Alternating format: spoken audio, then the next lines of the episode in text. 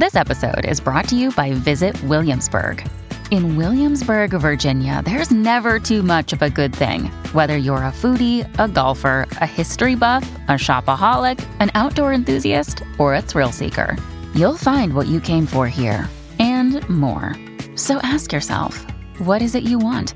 Discover Williamsburg and plan your trip at visitwilliamsburg.com. Hey, it's Ryan Reynolds, and I'm here with Keith, co star of my upcoming film, If, only in theaters, May 17th. Do you want to tell people the big news? All right, I'll do it. Sign up now and you'll get unlimited for $15 a month in six months of Paramount Plus Essential Plan on us. Mintmobile.com slash switch. Upfront payment of $45 equivalent to $15 per month. Unlimited over 40 gigabytes per month. Face lower speeds. Videos at 480p. Active Mint customers by 531.24 get six months of Paramount Plus Essential Plan. Auto renews after six months. Offer ends May 31st, 2024. Separate Paramount Plus registration required. Terms and conditions apply if rated PG. Another day is here and you're ready for it. What to wear? Check. Breakfast, lunch, and dinner? Check. Planning for what's next and how to save for it? That's where Bank of America can help. For your financial to-dos, Bank of America has experts ready to help get you closer to your goals. Get started at one of our local financial centers or 24-7 in our mobile banking app. Find a location near you at bankofamerica.com slash talk to us. What would you like the power to do? Mobile banking requires downloading the app and is only available for select devices. Message and data rates may apply. Bank of America and a member FDIC. Hola, esto es New Books Network en español. Bienvenidos a un nuevo episodio del canal de historia de New Books Network en español. Mi nombre es Diana Méndez y en esta ocasión nos acompaña el doctor Pablo Yankelevich, reconocido historiador adscrito al Centro de Estudios Históricos del Colegio de México. El doctor Pablo es autor del libro Los Otros, Raza, Normas y Corrupción en la Gestión de la Extranjería en México de 1900 a 1950 Obra publicada en 2019 por Bonilla Artiga Editores, El Colegio de México e Iberoamericana. En 2021, esta investigación fue reconocida por la Latin American Studies Association con el Howard Klein Book Prize in Mexican History. En este volumen, el doctor Pablo sostiene que aproximarse a las formas en que se ha gestionado la extranjería es una manera de indagar la constitución del Estado y la integración de la nación. Para ello, propone un recorrido por los entresijos de las normas migratorias y de naturalización, tratando de rebasar la textualidad de leyes y reglamentaciones. Bienvenido, doctor. Pues muchísimas gracias por la invitación. Es un, un gusto estar con ustedes y estar contigo conversando sobre este libro. Le agradezco que nos acompañe en este espacio. Antes de pasar a comentar los elementos centrales de su libro, cuéntanos sobre el trabajo de investigación detrás de esta publicación. ¿Qué proyectos y revisión documental se condensan en estas páginas? Eh, bueno, esto es una historia un, poco larga, pero de manera muy, muy condensada yo diría lo siguiente. Yo comencé a trabajar el problema de la extranjería trabajando a los exilios, trabajando los procesos de recepción de perseguidos políticos eh, en México.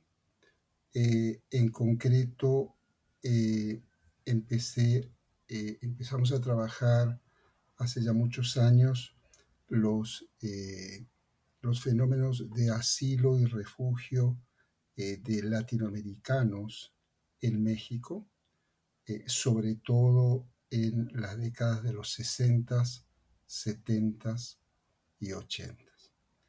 Eh, esa, es así como yo entré, digamos, en contacto, estoy hablando de finales del siglo pasado, con el tema de ser extranjero en México. de ahí de, ese eh, campo de trabajo empezaron a surgir una determinada cantidad de inquietudes, muchas de ellas eh, extraídas de entrevistas que hicimos a decenas de exiliados latinoamericanos en México contándonos distintas cosas, entre ellas la experiencia de ser extranjero y sobre todo las experiencias de andar tratando de obtener una visa. Eh, como parte de ese trabajo de investigación sobre exilios, eh, yo intenté durante muchísimos años tratar de conseguir información de carácter cuantitativa sobre exiliados en México. Cuando me refiero a esta información me refiero a eh, datos duros, cuántos fueron, de dónde vinieron, cuándo llegaron, a través de información oficial. Eh, y eh, el primer problema con el que topé fue descubrir de que no había, como hasta la fecha, no hay todavía estadísticas oficiales. Bueno, sobre este, sobre este periodo histórico. Hay estadísticas oficiales en México sobre todo esto que tiene que ver con migración generada por el propio Instituto Nacional de Migración a partir de los años 2000. Pero yo estaba, yo estaba trabajando en los años 50, 60, 70 y sobre esto no había nada. Eh, y bueno, durante muchísimos años intenté, sin ninguna suerte, tratar de descubrir dónde estaba el archivo migratorio de México. Eh, y finalmente, por razones de casi del azar, de andar trabajando en el Archivo General de la Nación y conversando con distinta gente en el archivo, etc., nos enteramos que en un sótano de un edificio que había sido desalojado por el sismo de 1985, en el sótano de ese edificio había un archivo. Y ese archivo era nada más ni nada menos que el archivo migratorio o la parte más vieja de ese archivo migratorio. Entonces, ahí por el año 2000, se inició un proceso de rescate de esa documentación, se la sacó de ese sótano eh, en condiciones lamentables. Estamos hablando de un archivo que en aquel entonces tenía aproximadamente cerca de 500 cajas de archivo muerto eh, bueno, se sacaron esas cajas de ahí, se trasladaron a un edificio en mejores condiciones y eh, empezó un trabajo muy, muy lento de eh, apertura de esos documentos. Yo lo que estaba buscando no era lo que contenían esas cajas, sino yo buscaba a mis exiliados. Bueno, es un poco más larga la historia, pero finalmente eh, a principios de los años 2000 se decide por razones de gestión y de política migratoria eh, ordenar los archivos migratorios, todos los archivos migratorios. Y la cola de ese archivo migratorio era estas cajas eh, de tal manera que se contrató gente y se empezó a limpiar y se empezó a desinfectar, etc. Y lo que apareció ahí fue un tesoro. Y el tesoro es eh, los papeles que permiten contar una historia que no había sido contada.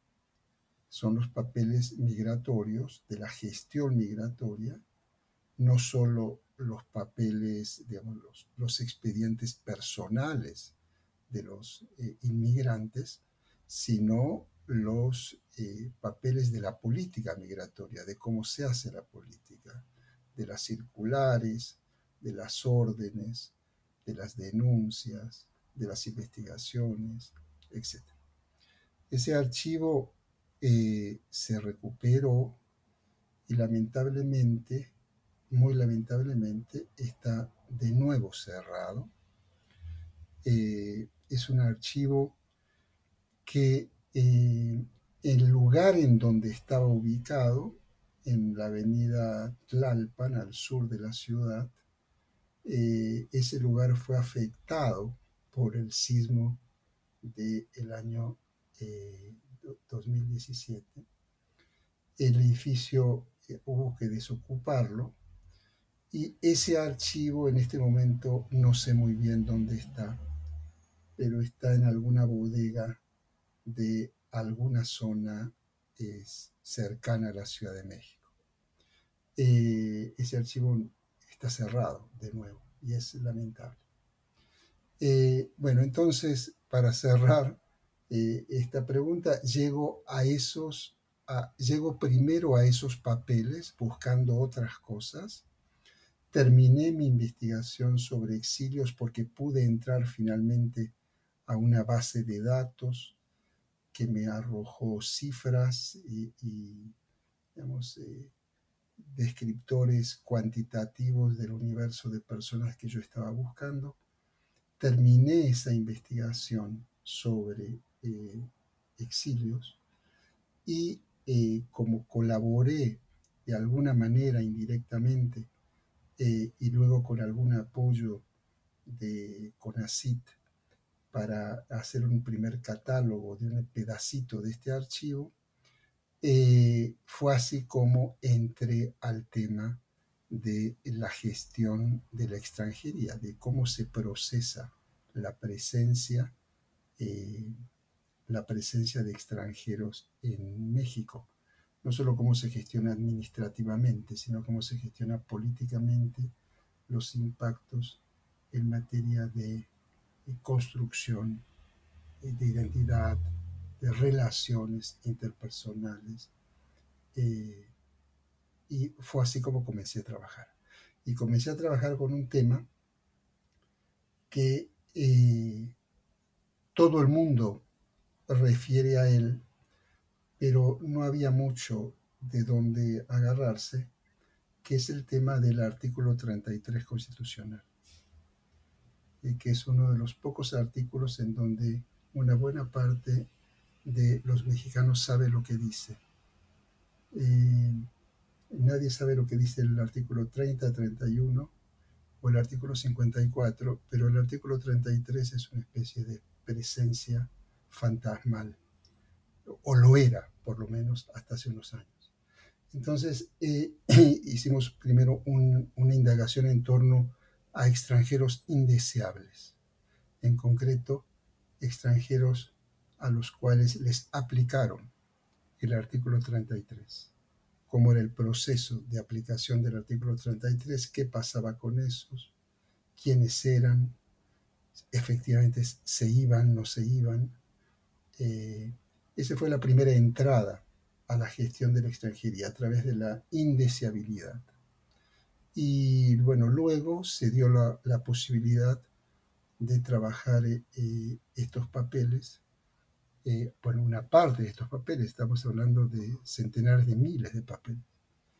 Eh, y como producto de este, de este trabajo de, muchos años, son casi 20 años, un poquito menos, uno de los resultados, o uno de los más importantes resultados es este libro, Los Otros. Muchas gracias.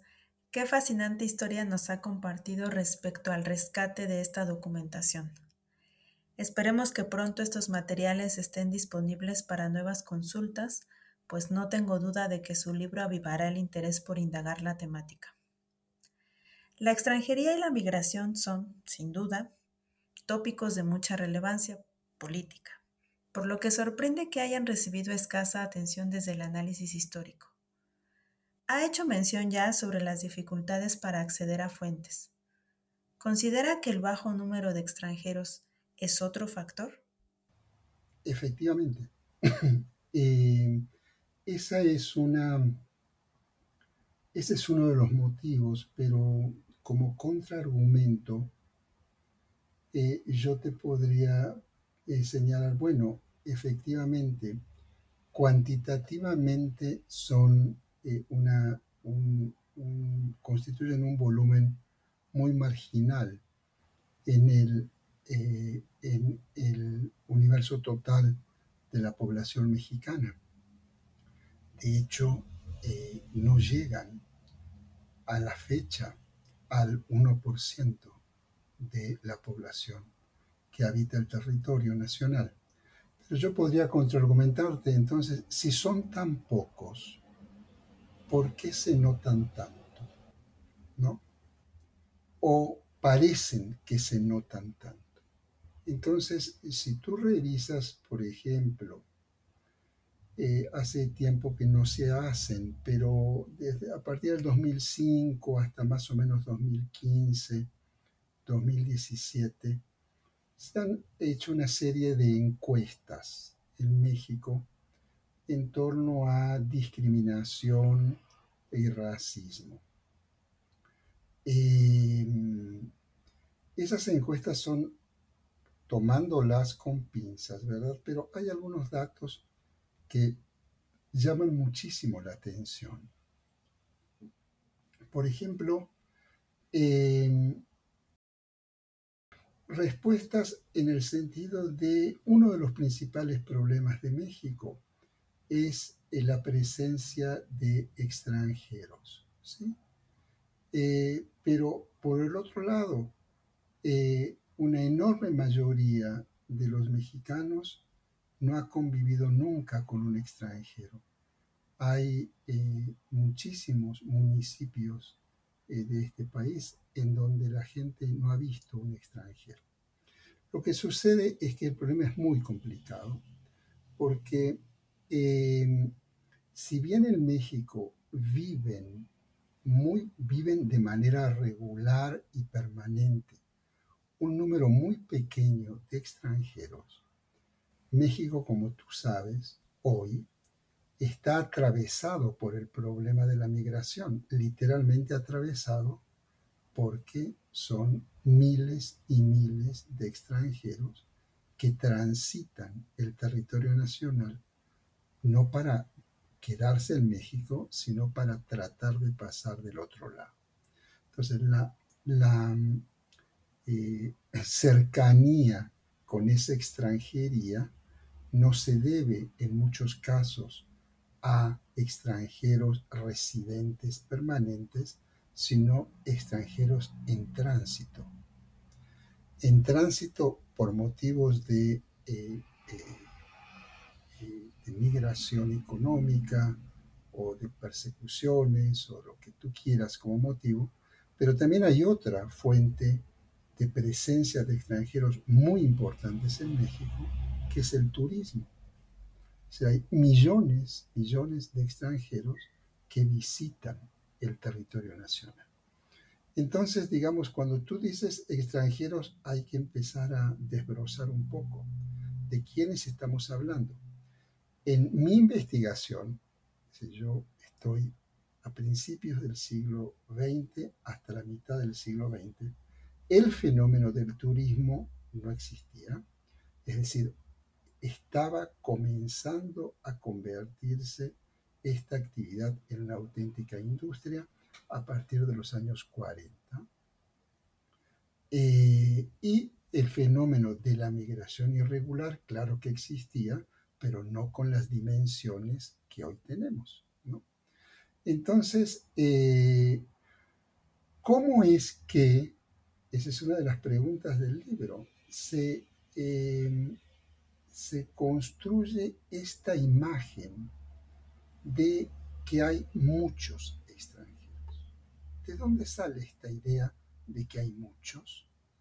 Si ni siquiera los podían contar, como yo demuestro en este libro. ¿Sí? En los años 20, 30, 40 no se sabía cuántos extranjeros vivían en México. ¿Sí? Sin embargo, sin embargo, se tomaban decisiones de política migratoria sobre la idea de que había muchos. Eh, y lo que la documentación muestra es efectivamente esta paradoja, en donde la propia autoridad migratoria reconoce, por supuesto en reuniones que no son públicas, que no tiene manera de saber cuántos son. No saben cuántos son. El censo no los captura. Ellos no tienen capacidad administrativa de registrarlos. Sin embargo, está la idea de que estamos siendo invadidos por extranjeros. ¿De dónde salen estas ideas? Bueno, salen de la realidad, por un lado, y salen de la fantasía, por el otro. El problema es cuando se toman decisiones de política migratoria sobre cifras fantasiosas. ¿Sí? Eh, pero, bueno, sobre eso aborda una parte del libro. Es decir, no lo que dice la ley o lo que dice la norma, sino cómo es que se tomaron esas decisiones para que la norma diga esto. Estupendo. Muy adecuadas sus precisiones para entender la composición de la extranjería y su visibilidad en México. Pasemos a comentar la relación entre raza, migración y nacionalidad. En su libro señala que la ley de migración establecida en 1926 fue la primera en materia de extranjería y, por tanto, la depositaria de las preocupaciones tempranas por discriminar los flujos migratorios a partir de criterios vinculados a la noción de mestizaje. ¿Podría decirnos cómo se entendía el término raza en este contexto? Eh, bueno, ese es uno, ese es uno de los núcleos del libro.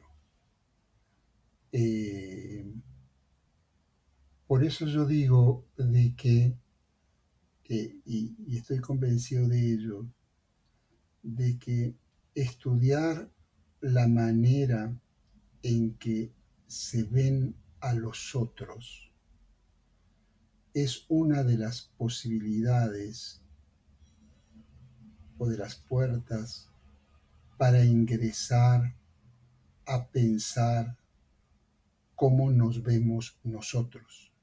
¿sí? Eh, en, esa mirada hacia el otro, hacia el otro diferente, esa mirada dice mucho más de nosotros que de los otros. Eh, y cuando hablo de los otros, hablo de muchos otros. Yo me, me he concentrado en el estudio de los otros otros, digamos, de los otros muy otros, los otros que no son de aquí, pero la misma pregunta se hacen y, nos hacemos, por ejemplo, los antropólogos en torno a cómo se ven a los otros que son de aquí. ¿sí? Y cuando me refiero a los otros que son de aquí, son los otros mexicanos, los mexicanos de orígenes indígenas o de orígenes y cómo se procesa esa diferencia. ¿sí? En el caso de la, extranjería hay una diferencia de base, es que no son de acá, vienen de otro lado. Eh, bueno, uno de los marcadores de esa diferencia es lo que se entendía en aquel entonces por raza. Y el problema es que por raza se entendían muchas cosas. Se entendían muchas cosas porque en México el propio concepto raza es un concepto fundante de la identidad mexicana. México es uno de los pocos países en el mundo que tiene un monumento a la raza, una estación de metro que se llama La Raza eh, tiene un lema universitario, que todos conocemos, en donde la raza está presente. Bien, eh, con, raza se quiere decir muchas cosas y en muchos casos todas juntas estas cosas. Con raza se quiere eh, hacer referencias a diferencias de carácter biológico o fenotípico. Y con raza se quiere hacer referencia a diferencias en el territorio de la cultura o de la etnicidad. Y con raza se quiere hacer referencia a todo junto y a veces al mismo tiempo. ¿Sí? Eh, lo que sucede es de que eh, México, como tú sabes muy bien, eh, echa a andar un mecanismo que es fabuloso, que es el, mecanismo del mestizaje, el convencimiento de que México es una nación producto de la mezcla de dos culturas, de dos razas, la española y la indígena. Aquí tenemos el primer problema en donde el mestizaje solo admite dos componentes. ¿Qué sucede con el que no es indígena y qué sucede con el que no es español? Me pregunto, ¿qué sucede con los afros, por ejemplo? ¿Sí? ¿O qué, sucede con los japoneses? Eh, entonces, ya es, ya es un mecanismo pensado para la inclusión, pensado para la inclusión, pero es un mecanismo potencialmente excluyente. Hay algunos que no entran en nuestra raza. ¿Sí? Eh, luego, es un mecanismo que no hace otra cosa, a mi juicio, que camuflar, ocultar simular diferencias. ¿Por qué? Porque los aportes, los aportes de cada uno de estos nutrientes, lo indígena y lo español, no ocupan la misma escala. Hay algo que es superior, entre comillas, mejor a otro. ¿Sí? De lo que se trata es de en mi opinión, desindianizar, blanquear, tratar de blanquear. Es decir, el, mestizaje es un, es un dispositivo que simula u oculta la diferencia, ¿sí? tratando de eh, mostrar las ventajas de una nación eh, que se piensa homogénea, pero que de manera, digamos, eh, eh, escondida. Eh, no, hace, no hace público que los componentes de esa mezcla no son iguales. Hay uno que se prefiere sobre el otro. Y lo que se prefiere es al blanco español. Sobre esa base, sobre esa base, y en esto México no fue para nada original, eh, México se suma a una especie de utopía migratoria tratando de atraer migrantes eh, capaces de poblar, modernizar y sobre todo y además mejorar, entre comillas, la composición biológica, entre comillas, de la población nacional. Es decir, hay unas migraciones muy, muy deseadas y hay unas migraciones muy indeseadas. Es decir, hay componentes benéficos para la mezcla y hay otros que no son benéficos. ¿Quién es el malvado de esta película desde el origen de los flujos migratorios eh, modernos, me refiero a las modernas corrientes migratorias, el malvado por excelencia es el oriental, el chino. De tal manera de que las primeras disposiciones raciales en política migratoria son disposiciones contra las, entre comillas, raza china entre comillas, raza amarilla. México en este caso no hizo más que seguir lo que buena parte del mundo eh, americano, de Canadá hasta eh, el sur del continente, pensó sobre estas migraciones.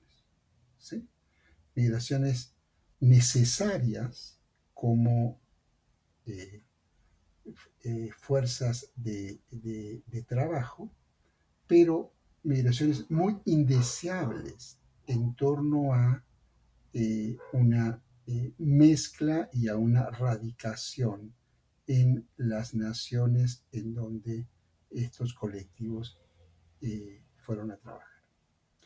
entonces, la primera, digamos, racialización de la política migratoria mexicana se hace al compás de lo que está sucediendo en los Estados Unidos, que son las leyes antichinas.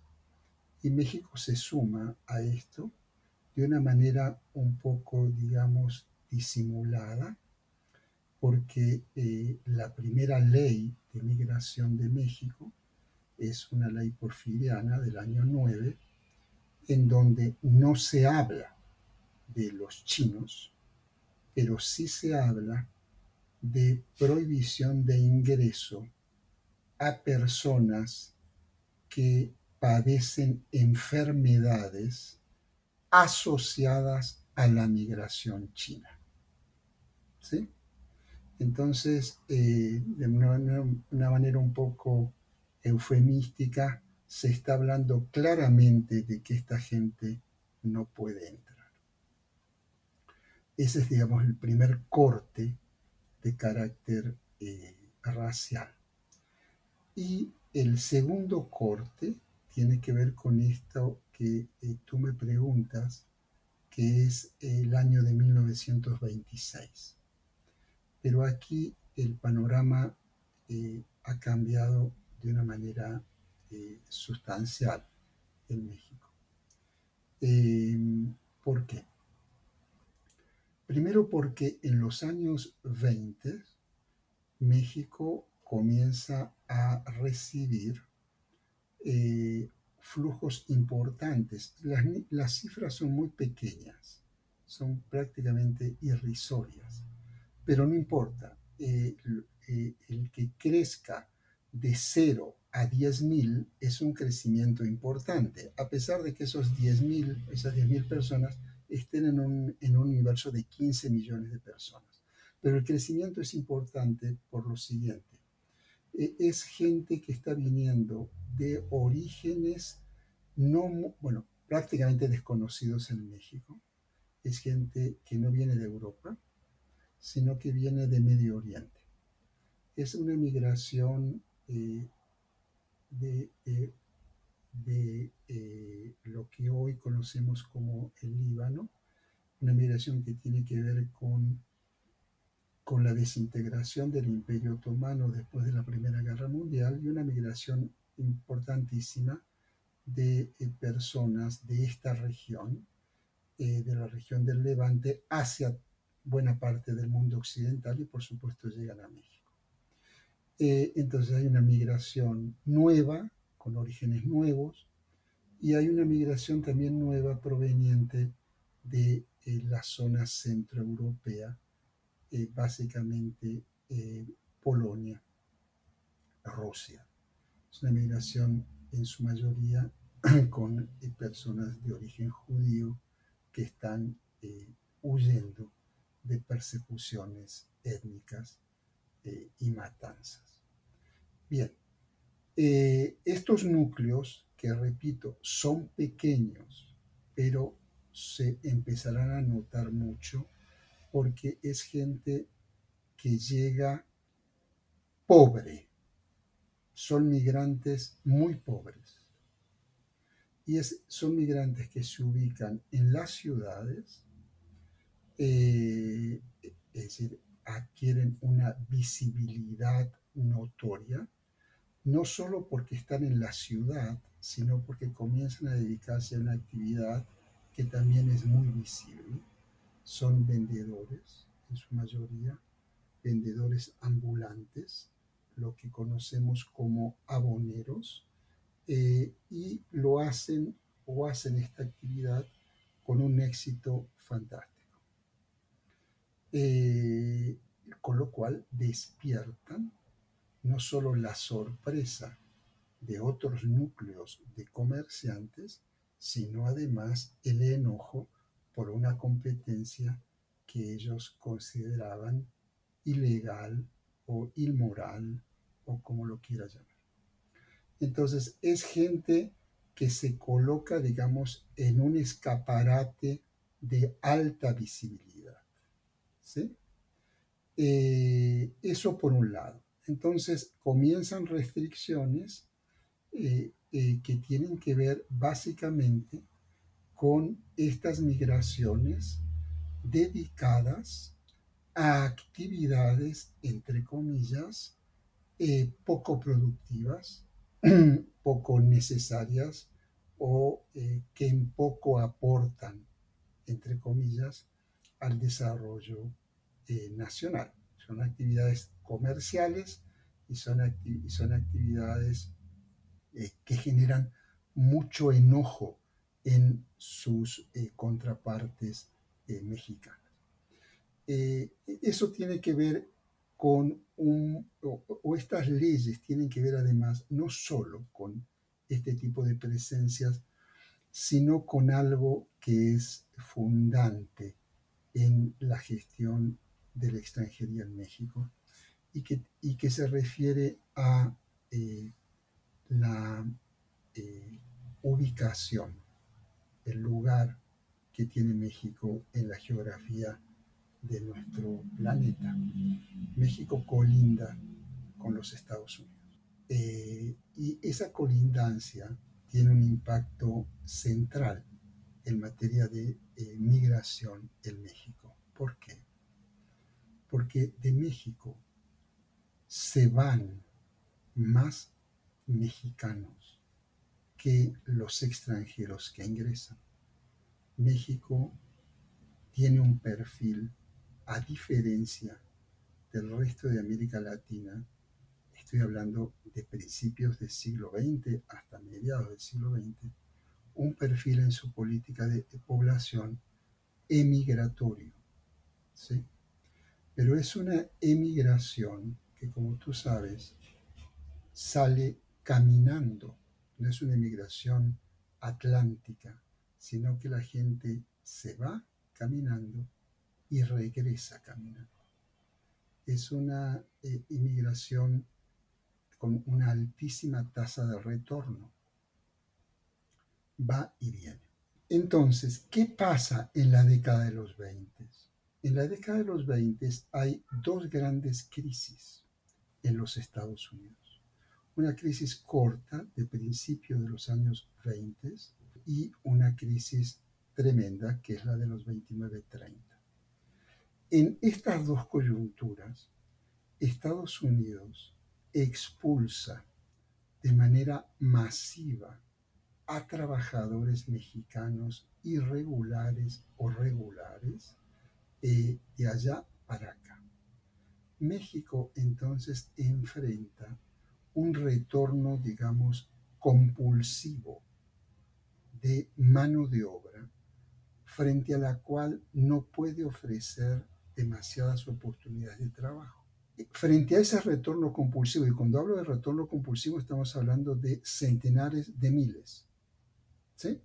En la crisis del 29-30 se calcula que retornan de manera, digamos, violenta a México cerca de 400.000 mexicanos.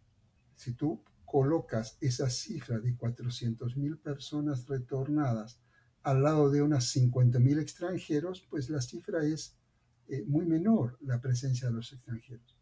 Sin embargo, hay una especie de demanda de reclamo legítimo en el sentido de que si no hay trabajo para los mexicanos, mucho menos los habrá para los extranjeros.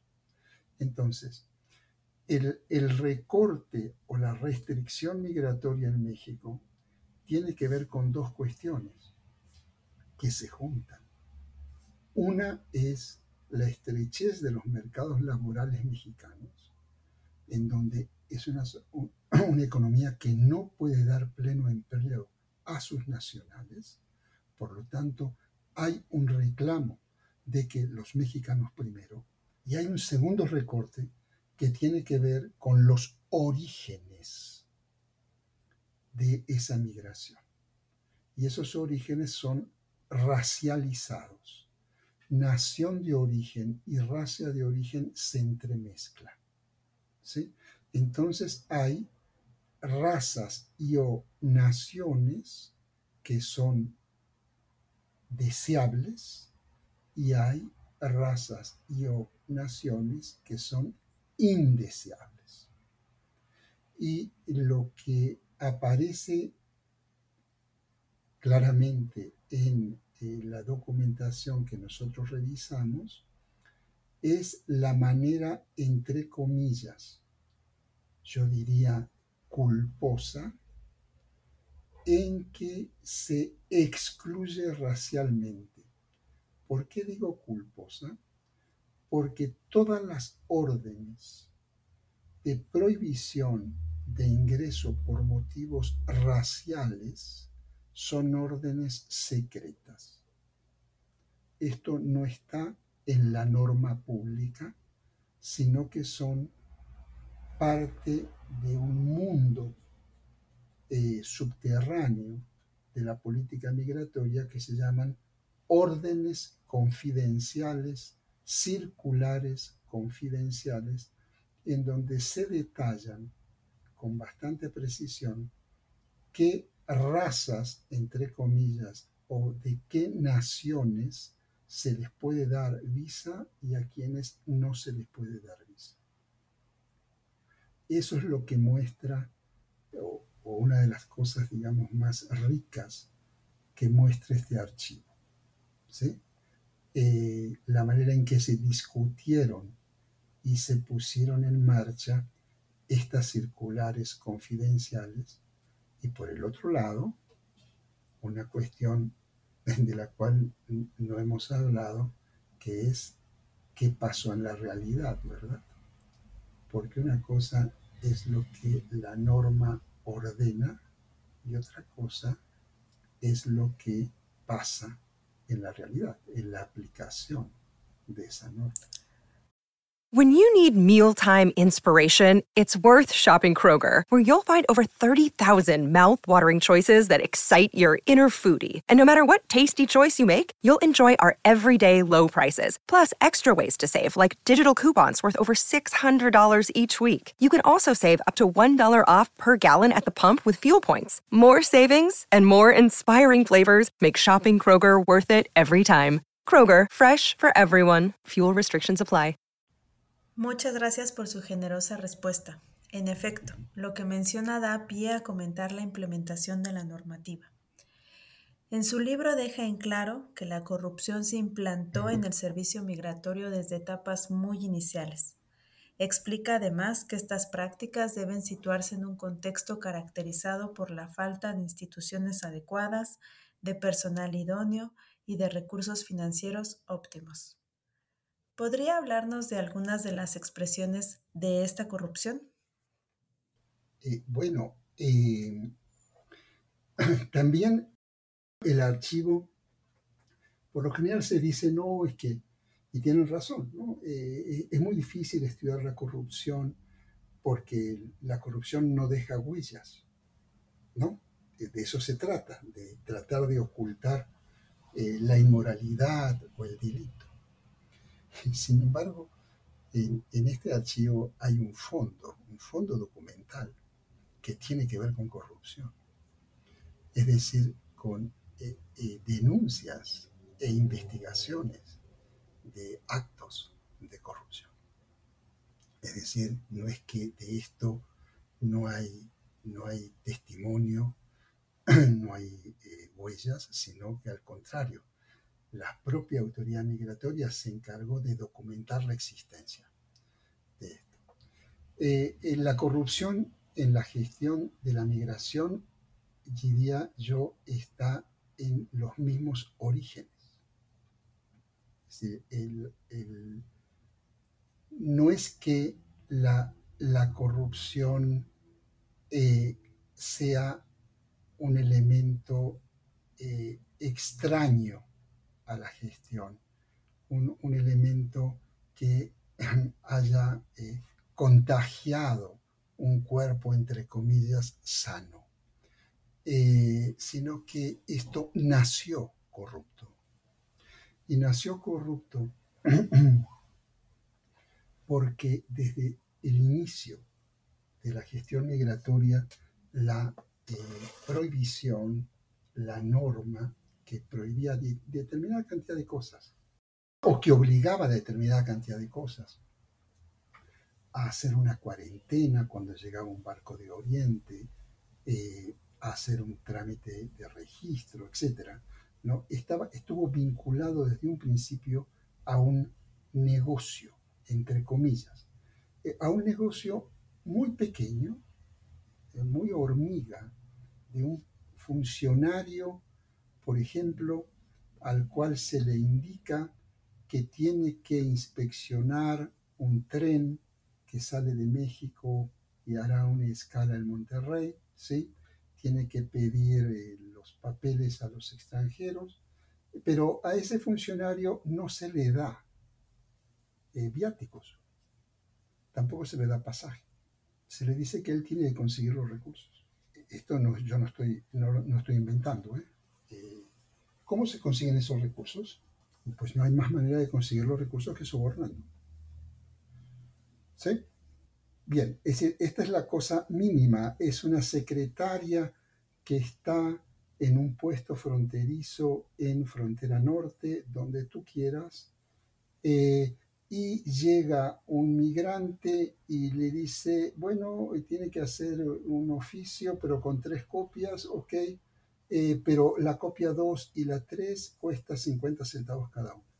Es decir, desde el mostrador, el, trabajador de, de, de, las escalas más inferiores, hasta, hasta los grandes negocios de la migración que tienen que ver con las autoridades eh, del propio servicio migratorio, de la propia Secretaría de Gobernación, y esto llegó en algunos casos, como está documentado, y además es público, esto se sabe, hasta, eh, hasta la presidencia de la República.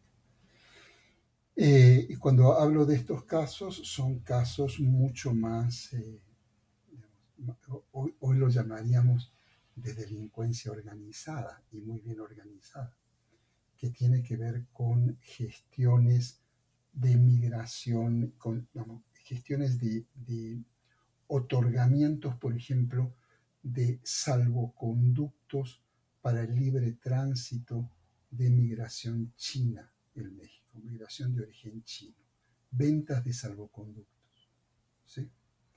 Eh, tiene que ver con ingresos es decir, ¿cómo se consigue una visa si está prohibido el ingreso de determinado origen étnico o nacional? Pues pagando. ¿Sí?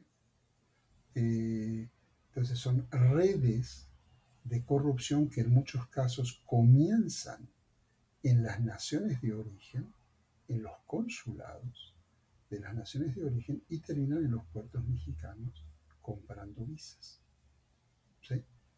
Eh, entonces, una cosa es la prohibición, y la prohibición en muchos casos funcionó porque hubo, ¿verdad? Eh, eh, prohibiciones que funcionaron en caso de gente que no encontraron manera de sortear el obstáculo legal y hubo muchos otros casos en donde la, la prohibición operó como parte de un negocio. Un negocio en, los dos, en, la migración de dos sentidos. No solo, no solo se extorsionaba a extranjeros que querían ingresar a México, sino a mexicanos que querían regresar a México. Entonces en el libro muestro algunos de estos negocios en abusos de eh, en abusos que cometen autoridades migratorias, que en aquel entonces eran auténticos delincuentes, eh, algunos de ellos, auténticos delincuentes, vinculados a, redes de tráfico de, eh, personas, hoy llamaremos tráfico de personas, tráfico de mercancías, a eh, sustancias ilegales, droga, el alcohol en la prohibición, etc., sobre todo en frontera, en frontera norte, y la manera en que literalmente se esquilmaba a los, a los mexicanos de retorno, ¿sí? cobrándoles impuestos, eh, quedándose en muchos casos a precios irrisorios con sus, eh, eh, sus propiedades o sus autos o lo que traían. ¿no? eran verdaderas aventuras cruzar esa frontera para muchísimos, para muchísimos mexicanos. Entonces, cuando hoy eh, se hace referencia a la corrupción en el servicio migratorio, esto es muy antiguo, muy, muy antiguo. Hoy, hoy adquiere una dimensión lamentable y dramática, ¿sí? lo que estamos viendo eh, que está sucediendo eh, en la actualidad. Pero estas historias están en el origen mismo del servicio migratorio.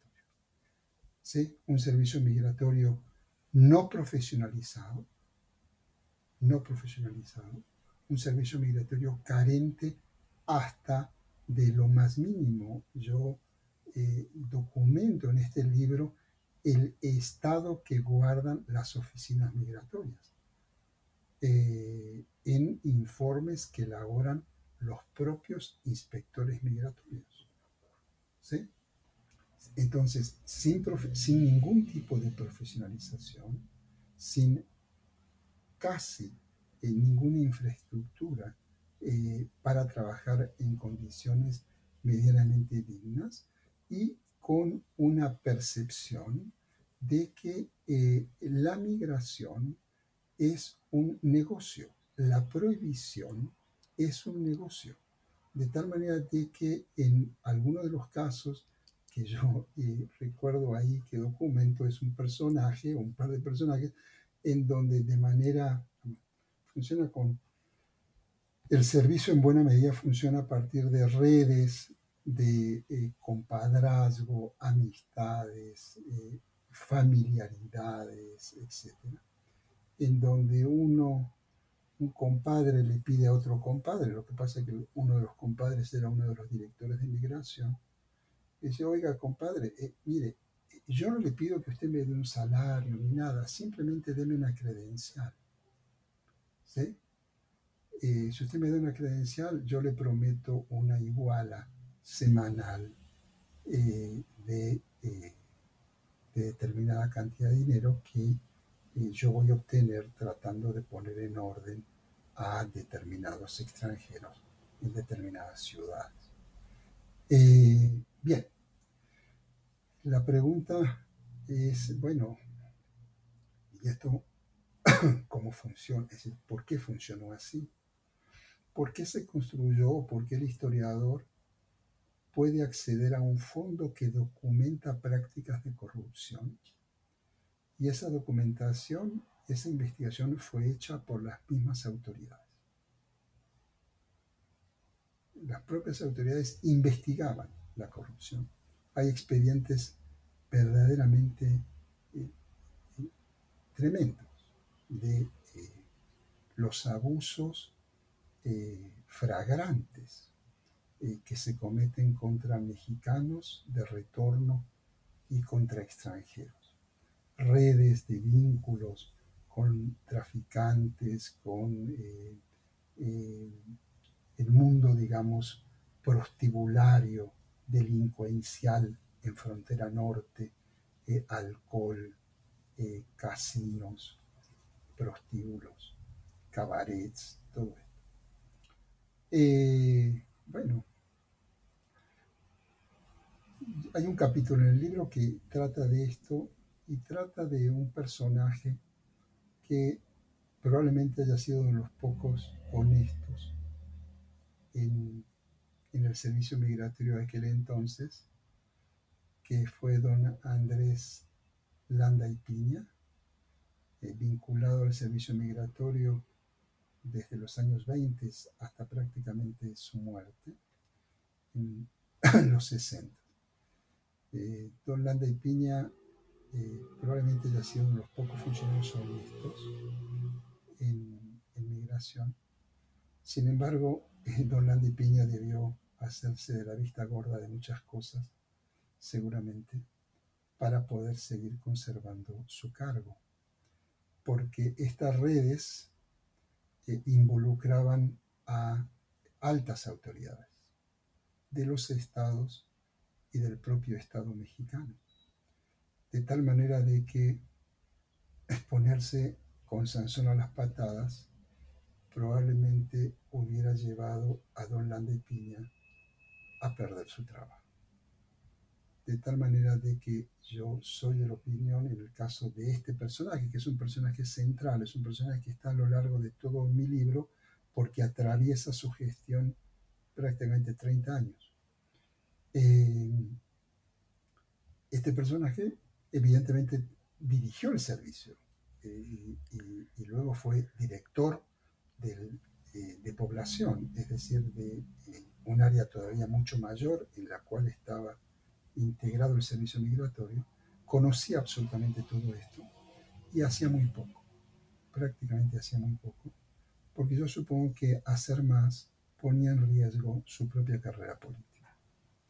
Eh, esto es lo que, lo que eh, fuimos descubriendo eh, y, el, y yo creo que el problema es mayúsculo, ¿verdad? habrá que ver si lo pueden resolver o no. Le agradezco su detallada respuesta. La manera en que su investigación esclarece las prácticas asociadas a la corrupción es uno de los aportes más destacados de su obra, tanto por la diversidad de situaciones que son descritas, como por el abordaje que hace de figuras clave, como la de Andrés Landa y Piña. Dando continuidad a las limitaciones que enfrentó el servicio migratorio, me gustaría pedirle que nos cuente sobre la función del Registro Nacional de Extranjeros, una aspiración antigua en la gestión de la extranjería. Bueno, eso es un asunto que hasta la fecha no se ha podido resolver. Mira, eh, una preocupación desde de Don Landa y Piña desde el año 23 es decir, bueno, ¿cuántos extranjeros hay en el país? En el sentido de que los extranjeros antes de la ley del 26 eh, llegaban al país y no, se les otorgaba formalmente una visa. Entonces había mucha gente que entraba, había entrado al país y no tenía manera de comprobar que habían entrado, cómo habían entrado, etc. Eh, entonces la idea es, vamos a hacer un registro. Bueno, ese registro, eh, se formula por primera vez en el año 26 y comienza realmente a funcionar a partir del año 40, 41, 42, que tiene que ver con una eh, preocupación mayor en torno a extranjeros en el marco de Segunda Guerra Mundial. Eh, lo que les interesaba básicamente a las autoridades era saber, bueno, cuántos japoneses, cuántos alemanes, cuántos italianos, eh, cuántos países eh, nacionales de países enemigos vivían en México. Entonces comienza una cuestión un poquito más compulsiva para este registro. El registro finalmente se echa a andar, pero honestamente es un registro que no sirve para mucho hasta la fecha. Todavía se llama Registro Nacional de Extranjeros. ¿Por qué? porque es un registro en donde solo se puede entrar, nadie sale. Llegará un momento, en algún milenio, en que haya más extranjeros en México que nacionales, porque ese registro registra a todo el que se documentó por primera vez en México pero nadie sale de ese registro. Si, si has muerto, si te fuiste del país, te quedas en ese registro. en ese sentido, eh, en términos de la investigación histórica y de la propia gestión la política migratoria, si tú consultas ese registro no puedes saber cuántos extranjeros hay en México. ¿Sí? Eh, y este es un asunto, digamos, delicado, eh, no solo para la investigación, sino, eh, digo, para la propia gestión. en ese registro puedes, puedes estar tú si fueras extranjera, pero la autoridad no sabe por ese registro si tú todavía estás, si tú todavía estás viva o si, todavía, si tú todavía estás en el país. Entonces yo diría que eh, a, mi juicio es un registro eh, ya casi eh, testimonial, interesante como, fuente de, de, documentación histórica, pero poco, poco práctico. Claro que ahora hay otras maneras ¿no? de controlar esto, ya sea a través de CURP o eh, a través de las propias eh, plataformas eh, electrónicas con las cuales cuenta el, servicio migratorio. Pero bueno, el, el trámite de inscripción en el registro de extranjeros es una cuestión, digamos, que se hace de oficio cuando un extranjero solicita una estancia regular en el país si se le otorga esa estancia regular a través de un visado determinado, queda inscrito con un número en el Registro Nacional de Extranjeros. Pero eh, si ese extranjero se va del país, la salida no se registra en eh, ese registro. Doctor Pablo ha sido muy preciso en sus respuestas y nos ha enriquecido con su conocimiento sobre las fuentes documentales que sustentan su trabajo. Para concluir nuestra entrevista, quisiera pedirle que nos hable sobre sus proyectos en curso. Hay una, una parte de eh, la investigación que tiene que ver eh, con, con otro archivo y con otro tema, que son los extranjeros que han decidido dejar de, serlo para convertirse en mexicanos por naturalización. Eh, eh, eh, esta documentación se trabajó en otros archivos, que son básicamente el archivo de la Secretaría de Relaciones Exteriores, que es la dependencia en donde se gestiona la nacionalidad de extranjeros, y en archivos vinculados a algunos de estos, a este trámite, que es el Archivo General de la Nación, Archivo de la Ciudad de México, eh, etc. Entonces, em, de esto hay, hay, hay, un par de eh, entradas en este libro, los otros, y sobre estas cuestiones estoy, eh, estoy trabajando sobre procesos de naturalización, sobre todo de algunas comunidades eh, y sobre algunos temas vinculados a eh, indeseabilidad, a eh, corrupción en la entrega de cartas de naturalización, etc. Eso por un lado. Y por otro, he vuelto a algunos de mis viejos amores que son Revolución Mexicana, década de los años 20 eh, y 30 y vínculos con eh, América Latina a través de eh, personajes o figuras que transitan entre México y algunos países de América Latina, personalidades del mundo intelectual, de la política, etcétera.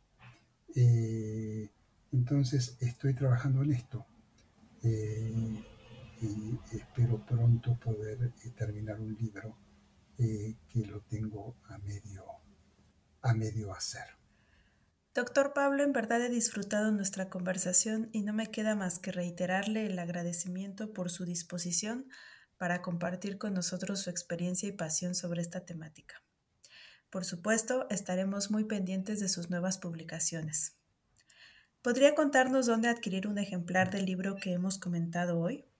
Mira, eh, el, el, libro está, que yo sepa, está en librerías eh, en librerías de Ciudad de México, está por supuesto en la propia librería del Colegio de México y está en, em, en, las plataformas de, venta de eh, libros, las plataformas electrónicas, eh, en, tanto en su versión impresa como en su versión ebook.